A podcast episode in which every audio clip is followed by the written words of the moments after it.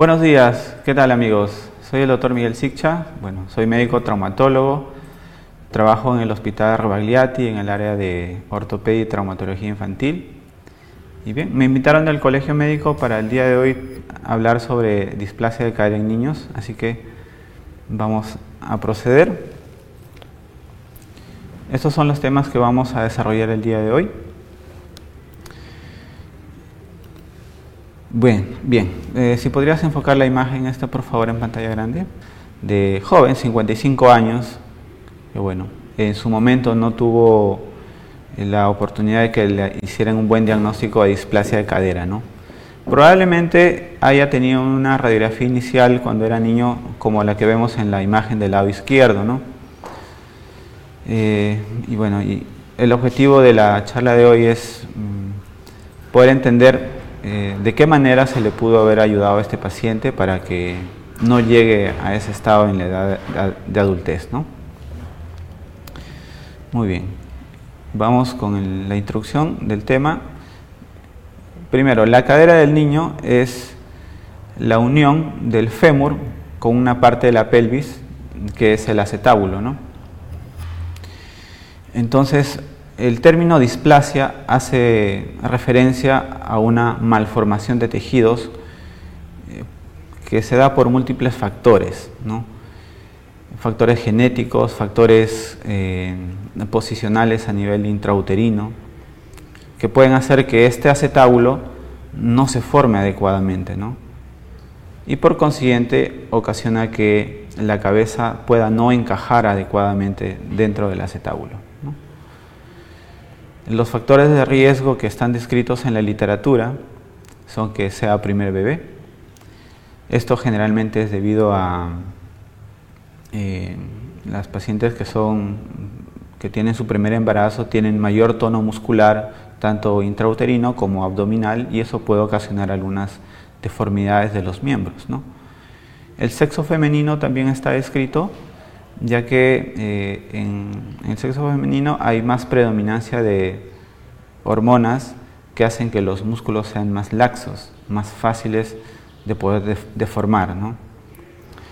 También está escrito el oligohidramnios, que es presencia de poco líquido intrauterino, eso ocasiona de que hay una mayor compresión dentro del útero y el niño pueda nacer con este problema. También está escrito la historia familiar, si es que ha habido antecedentes familiares, es más probable que el niño que va a tener una mamá con antecedente familiar pueda tener este problema. ¿no? Bueno, y la presentación también, ¿no? Esto es, eh, se le pregunta a la mamá, ¿no? Cuando ha estado embarazada, en qué presentación estaba el niño, ¿no? Si estaba en posición cefálica, en posición transversa, en posición podálica, ¿no? El, riesgo mayormente es con la posición podálica o la presentación de nalgas. Como podemos ver en la imagen, la de nalgas completas se asocia en un porcentaje muy bajo, menos del 1%. Eh, las nalgas incompletas se asocian más o menos en un 2% y las nalgas francas, según describe la literatura, se asocia hasta un 20% con presentación de displasia de cadera en niños. Entonces, para hablar de la clasificación, hay cuatro clasificaciones. Uno es, eh, hablamos de displasia. Esto es en la primera figura, en la parte superior eh, de la derecha. Es una cadera que en el acetábulo está con un ángulo acetabular un poco alto, ¿no? un poco aplanado, no se va formando bien para que pueda encajar la cabeza femoral. ¿no? Y en una radiografía podemos ver también que hay simetría del arco de Shenton, ya les voy a hablar de eso más adelante, en ambas caderas. Solamente se ve la deformidad en el acetábulo, ¿no? un ángulo acetabular mayor de 26 grados generalmente para niños eh, mayores de 6 meses. ¿no? la otra es cuando hay una subluxación. Una subluxación hablamos cuando no hay una congruencia del 100%, sino de manera parcial de la cabeza femoral con el acetábulo, ¿no? como la figura que vemos en la parte media del lado izquierdo. Y una luxación de cadera hablamos cuando no hay una, no hay una conexión o no hay un contacto completo de la cabeza con el acetábulo. Y hablamos de cadera teratológica cuando ya la luxación es una luxación completa, pero el paciente es un niño ya con otros problemas, ¿no? Puede ser un mielomeningocele o puede ser una artrogriposis, como por ejemplo este paciente del hospital. Es un niño que nació con artrogriposis y como podemos ver no hay formación del núcleo de osificación de la cabeza femoral y ambas caderas se ve pues que están completamente luxadas. Este niño cuando lo operamos fue una cirugía que nos demandó bastante, bastante tiempo y esfuerzo, incluso tuvimos que entrar dos veces para hacer la corrección. En cuanto a la presentación, básicamente vamos a hablar del examen físico. ¿no? Eh, ahora, en el examen físico hay que dividirlo por etapas, ¿no?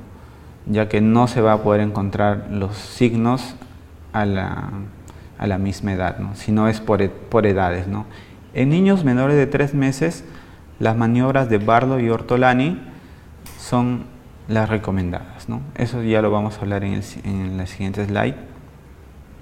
En niños que tienen más de tres meses, vamos a poder encontrar que hay una limitación para la abducción de la cadera, como ustedes pueden ver en la imagen, en ese niño de, en la cadera, en el muslo derecho, tiene más pliegues, está limitada para abducirla comparado con la cadera del lado izquierdo, y también se puede ver un acortamiento de fémur que se llama el signo de Galeazzi.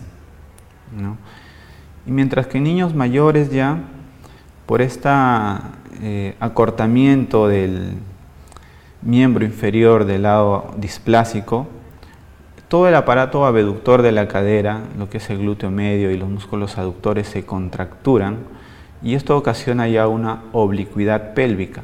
Entonces eso es lo que tenemos que buscar en un niño ya de más edad, más de 12 meses, más de un año. Y nos va a dar una marcha característica que es la marcha de Trendelenburg. En cuanto a las imágenes, eh, las imágenes que está descrito en la literatura dice se puede tomar radiografía a partir de los 3-4 meses o recomiendan también ecografías. Sin embargo, nuestro medio, tantos años que llevo en, el servicio, no he encontrado que le hagan una buena ecografía. Es muy variable porque es operador dependiente.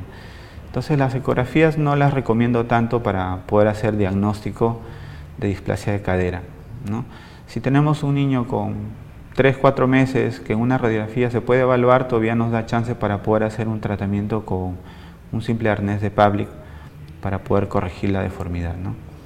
En una radiografía, eh, para estos niños tenemos que pedir dos incidencias. La radiografía de frente, que es la AP, y la radiografía de von Rosen, que consiste en tener las piernas abducidas para poder ver si es que esta cadera se reduce o no. En la radiografía AP vamos a trazar algunas líneas. La más importante es la línea de Hilgenreiner, eh, que nos va a unir ambos cartílagos trirradiados, y la línea del acetábulo. Esas dos líneas nos forman un ángulo, que es el ángulo acetabular de lo que le hablaba antes, en el cual debe ser mayor a 26 grados en niños mayores de 6 meses. Cuando los niños nacen, a veces le toman una radiografía, llegan, yo he visto pacientes, eh, doctor, mi hijo tiene displasia, mire, su radiografía tiene 29 grados. Pero cuando un niño nace con 29 grados es normal, eso se puede corregir solo con la evolución a medida que el niño esté en desarrollo. ¿no? Muy bien, otra, otra parte importante es hay una línea que continúa la parte interna de la pelvis con el cuello del fémur que se llama arco de Shenton. Como podemos ver en esta radiografía, en el lado izquierdo está normal, sin embargo en el lado derecho se ve una alteración, está ascendido.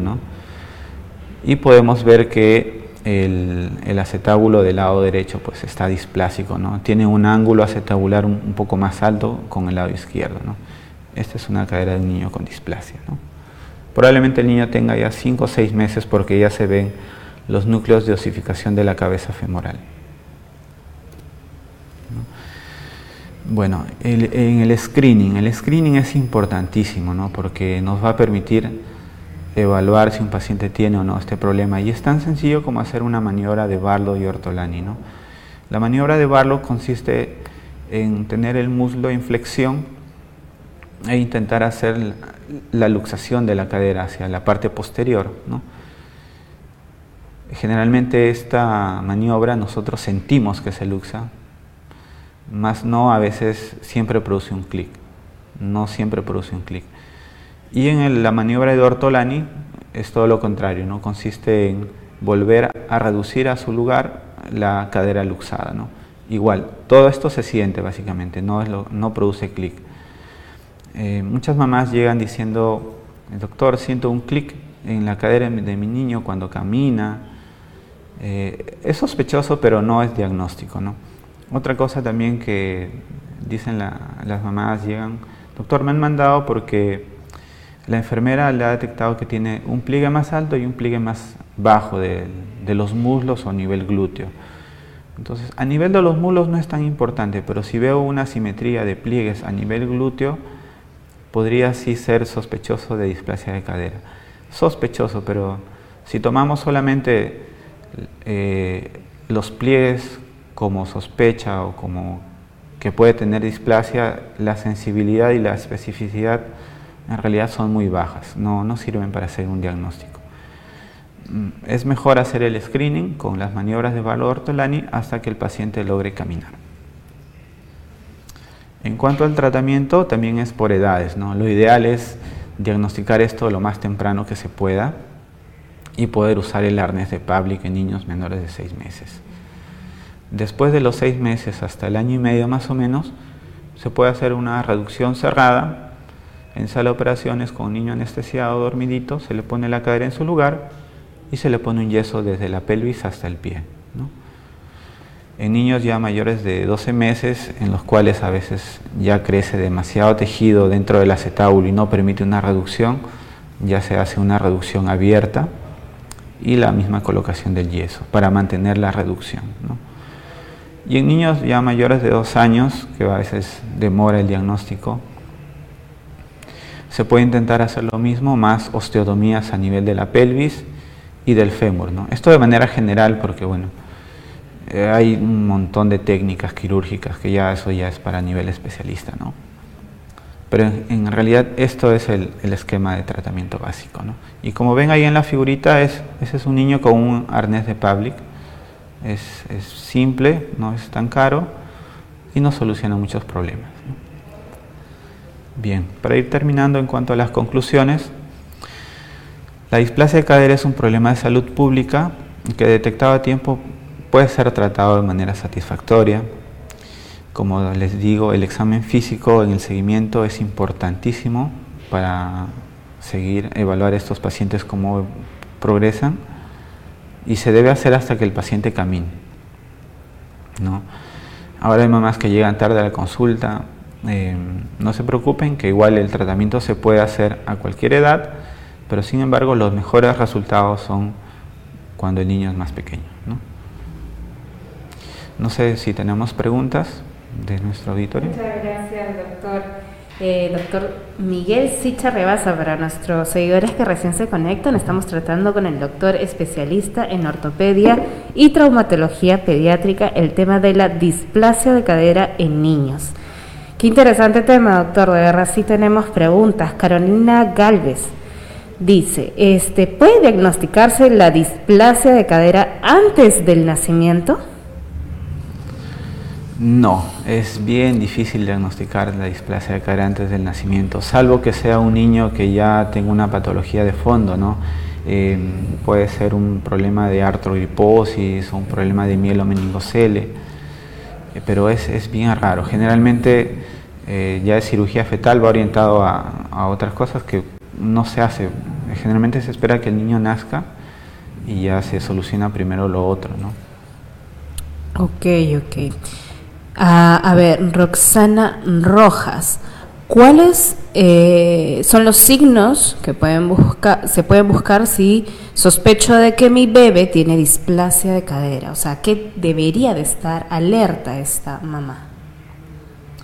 Bueno, cuando su bebé nace, usted tiene que insistir con el neonatólogo o con el pediatra que le haga un buen examen físico. Es lo primero que se debe hacer. Un buen examen físico al momento de nacer, con las maniobras de Barlow y Ortolani, nos va a ser indicativo si el paciente tiene o no tiene displasia.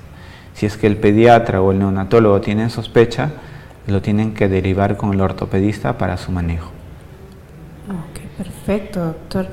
José Cuentas, eh, ¿qué sucede si no se recibe tratamiento para la displasia de cadera? Es una pregunta interesante. ¿no? Eh, bueno, voy a contar la historia de mi paciente, que bueno, el, acetábulo es como un techo, ¿no? Donde asienta la cabeza femoral.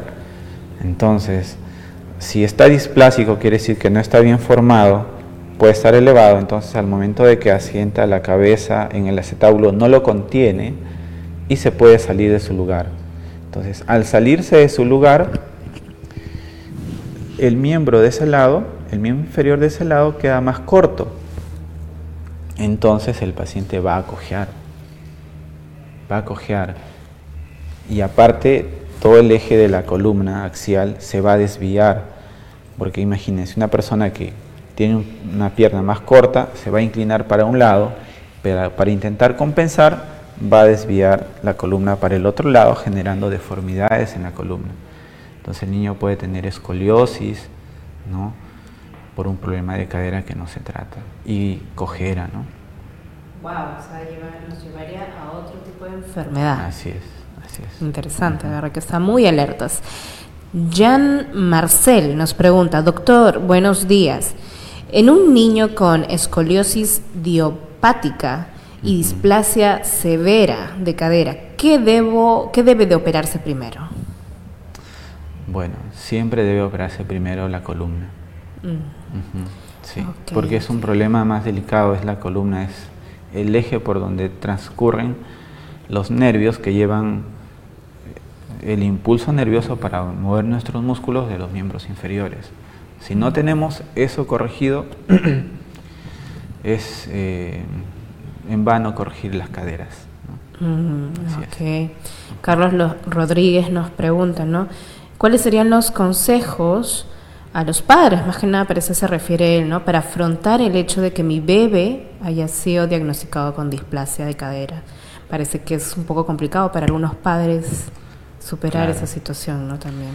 Bueno, no es una enfermedad estigmatizante para nada. Eh, hay que tener un poco de paciencia. Sí, buscar un profesional que tenga experiencia en el manejo, de preferencia, ¿no? Médicos que sepan del tema, que hayan manejado para que a la, a la, a la par, familia, padres y médico trabajen juntos por el, por el niño. ¿no? Eh, todo tiene solución. Todo tiene solución. Perfecto. Nos preguntan también Lourdes Lónica. Eh, buenos días, me dice. Me gustaría saber si un niño de 11 meses que gatea apoyándose solo de, un de una pierna y no con los, con los dos, ¿puede tener algún problema de, en la cadera? De poder todo es posible. Lo ideal es llevarlo al médico ortopedista para que lo examine. ¿no? Ahora, generalmente las mamás que son primerizas quieren que cuando su niño empiece a caminar, camine como una persona normal y eso no va a pasar. El niño primero aprende a gatear, luego aprende a pararse y luego empieza a caminar. Y obviamente al comienzo cuando empieza a caminar, los niños tienen su propio estilo en la forma en que ellos caminan. Entonces no hay que alarmarse, hay que esperar que eso evolucione y generalmente hay que observar otras cosas, ¿no? Si el niño cojea, ¿no? O se va para un lado, o para el otro. Yo he visto casos, doctor, mi hijo cojea y puede tener un problema de cadera y lo hemos visto y efectivamente sí lo tenía, ¿no? Ah, Entonces eso hay que estar mirando, ¿no? Ok, entonces esta mamá debería de fijarse más en el diagnóstico de un doctor que lo revise físicamente. así es. No tanto guiarse de repente de que por qué se apoya más en un piecito que el otro, sino que el doctor lo, lo vea, ¿no? Así es. Ya, a ver, dice acá Pau. Eh, buenos días, doctor. La férula de Fresca, eh, ¿en qué momento se debe usar? Claro. La férula de fresca, que es una férula de abducción, se usa en niños de seis meses hasta el año, antes de que empiecen a caminar.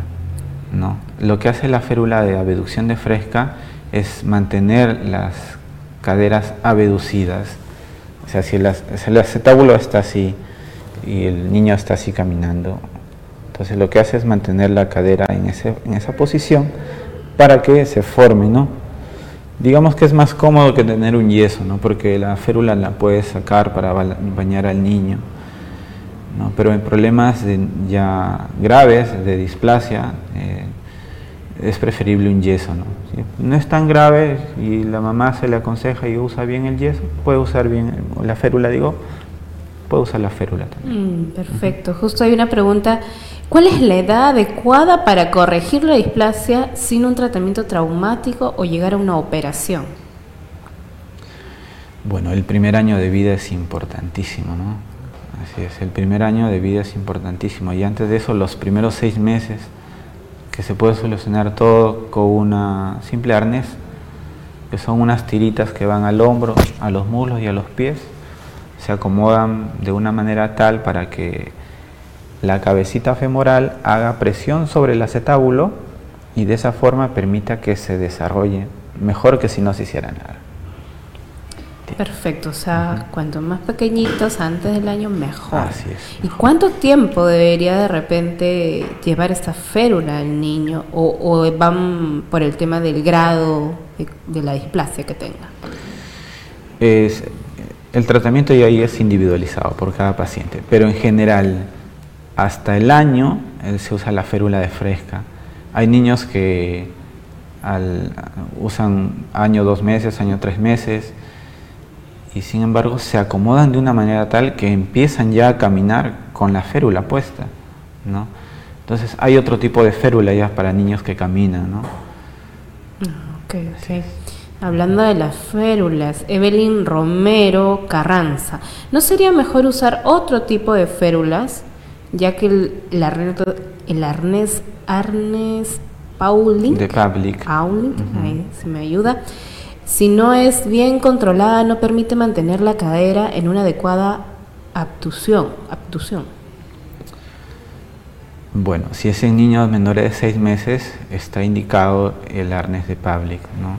Entonces, bueno, lo que yo hago con mis pacientes es eh, yo mismo hago el ajuste, yo mismo coloco la cadera en, su, en, la posición que es en flexión de 90 grados del muslo y con una angulación entre 35 y 60 grados, que es la zona de seguridad, ¿no? para que no ocurran complicaciones. De repente por ahí podemos ir para las complicaciones. Una complicación de un arnés de public mal usado es la necrosis de cabeza femoral. Generalmente esto ocurre cuando o hay mucha abducción de la cadera. ¿no? La cadera está muy abducida, más allá de casi a 90 grados. ¿no? Entonces, eh, yeah. el arnés de public es lo ideal, ¿no? Es lo ideal. Eh, si tiene ya más de seis meses, se usan las férulas de fresca y si es mayor de un año un niño que camina, es la férula de Atlanta, ¿no? Y justamente por ahí voy porque Miriam nos pregunta, ¿no? Buenos días, doctor. A los niños de dos años, ¿cuál sería el tratamiento? ¿Ya sería otra férula? ¿O de repente una operación? El tratamiento quirúrgico, ¿no? Ah, Mayormente okay. es tratamiento quirúrgico, ¿no? Mm, okay, ¿Por qué? Porque la capacidad de remodelación del acetábulo no es tanto, ese niño ya no va a crecer tanto, entonces su acetábulo ya hay que eh, remodelarlo de manera quirúrgica, ¿no? Mm. Hay técnicas que se usan para hacer eso, pero como le digo, se soluciona. Todo tiene solución. Al papá hay que darle la tranquilidad del caso. Todo se resuelve. Eh, José nos pregunta, ¿debe hacer rehabilitación después que le, ha, le hayan puesto, le han re retirado la férula? Claro, el retiro de la férula es gradual. Primero se usa 24 horas todo el tiempo, se le quita un momento solamente para hacer el aseo y luego se le recomienda usar solamente durante la noche. ¿no? Listo nos dice, en el caso de mi niña, se dieron cuenta justo antes de comenzar la pandemia. ¿Qué puedo hacer?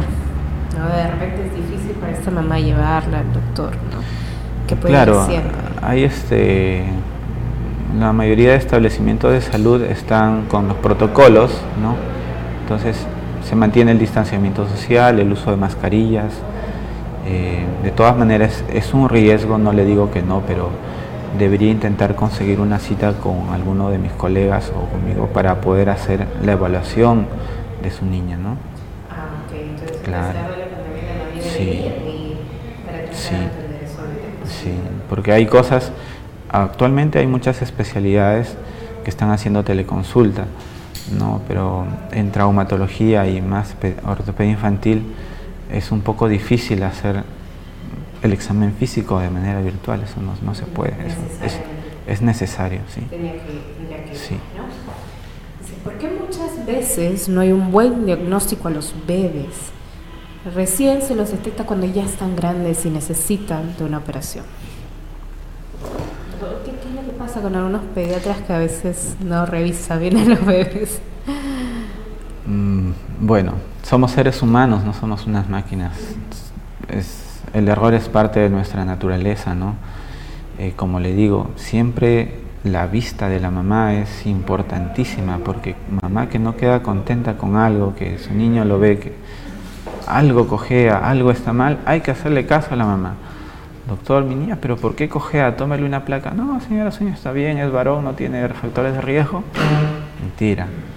Hay que, en medicina hay que pecar por exceso. Siempre hay que pedir, pensar mal, pensar en lo peor. ¿no? Mm, Listo.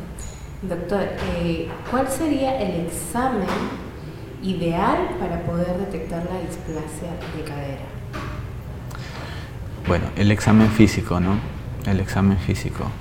Y la radiografía. En mi opinión es la radiografía a partir del tercer, cuarto mes. Es- así de la manera como manejo yo a mis pacientes. Como le dije, la ecografía no lo recomiendo porque es operador dependiente. No, no lo recomiendo. Doctor, ¿y nos podría hablar un poco acerca de la displasia en adultos? ¿Nos En adultos. Respecto a eso, de repente, si hay alguna forma de cambiar esta condición. Claro, sí, claro que la hay, ¿no? Depende del estado de la cadera, ¿no? Si es que ha habido eh, desgaste del cartílago por una mala embonación de la cadera sobre el acetábulo, el, paci- el paciente puede ser candidato a una prótesis. Si es que el paciente es joven aún y todavía hay buen stock de cartílago, se puede intentar hacer osteotomías alrededor de la pelvis para corregir esa deformidad. Sí, pero mayormente el tratamiento es quirúrgico. Ahí no valen las férulas, no vale nada de eso. El en el tratamiento es caso de quirúrgico. adultos, ya Sí. personas mayores. Pero Así bueno, es. tienen al menos alguna solución, una esperanza de claro. poder corregir esa condición. es. Obviamente hay riesgos, Ujú. Hay riesgos que hay que asumir, que eso ya se los explica el traumatólogo. Y bueno, pero igual es un problema que se puede resolver. ¿no? Perfecto. Pau nos vuelve a preguntar, ¿hay niños que por más tratamiento eh, conservador oportuno que reciban, pueden no responder?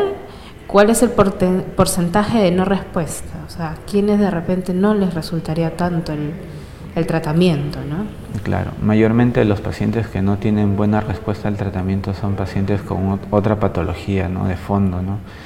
Pacientes con problemas neurológicos, básicamente, con PCI o con artroriposis o con mielomeningocele, ¿no? Ese- por lo general, ese grupo de pacientes no responden bien a los tratamientos con ortopédicos, ¿no? Bueno, doctor, esas han sido nuestras preguntas de nuestros seguidores. Muchas gracias por, por haber estado acá en SMP Live. Estuvimos con el doctor Miguel Sicha Rebasa, médico especialista en ortopedia y traumatología pediátrica, que que nos ha hablado de la displasia de cadera en niños. Muchas gracias. Doctor. Gracias a ustedes por la invitación.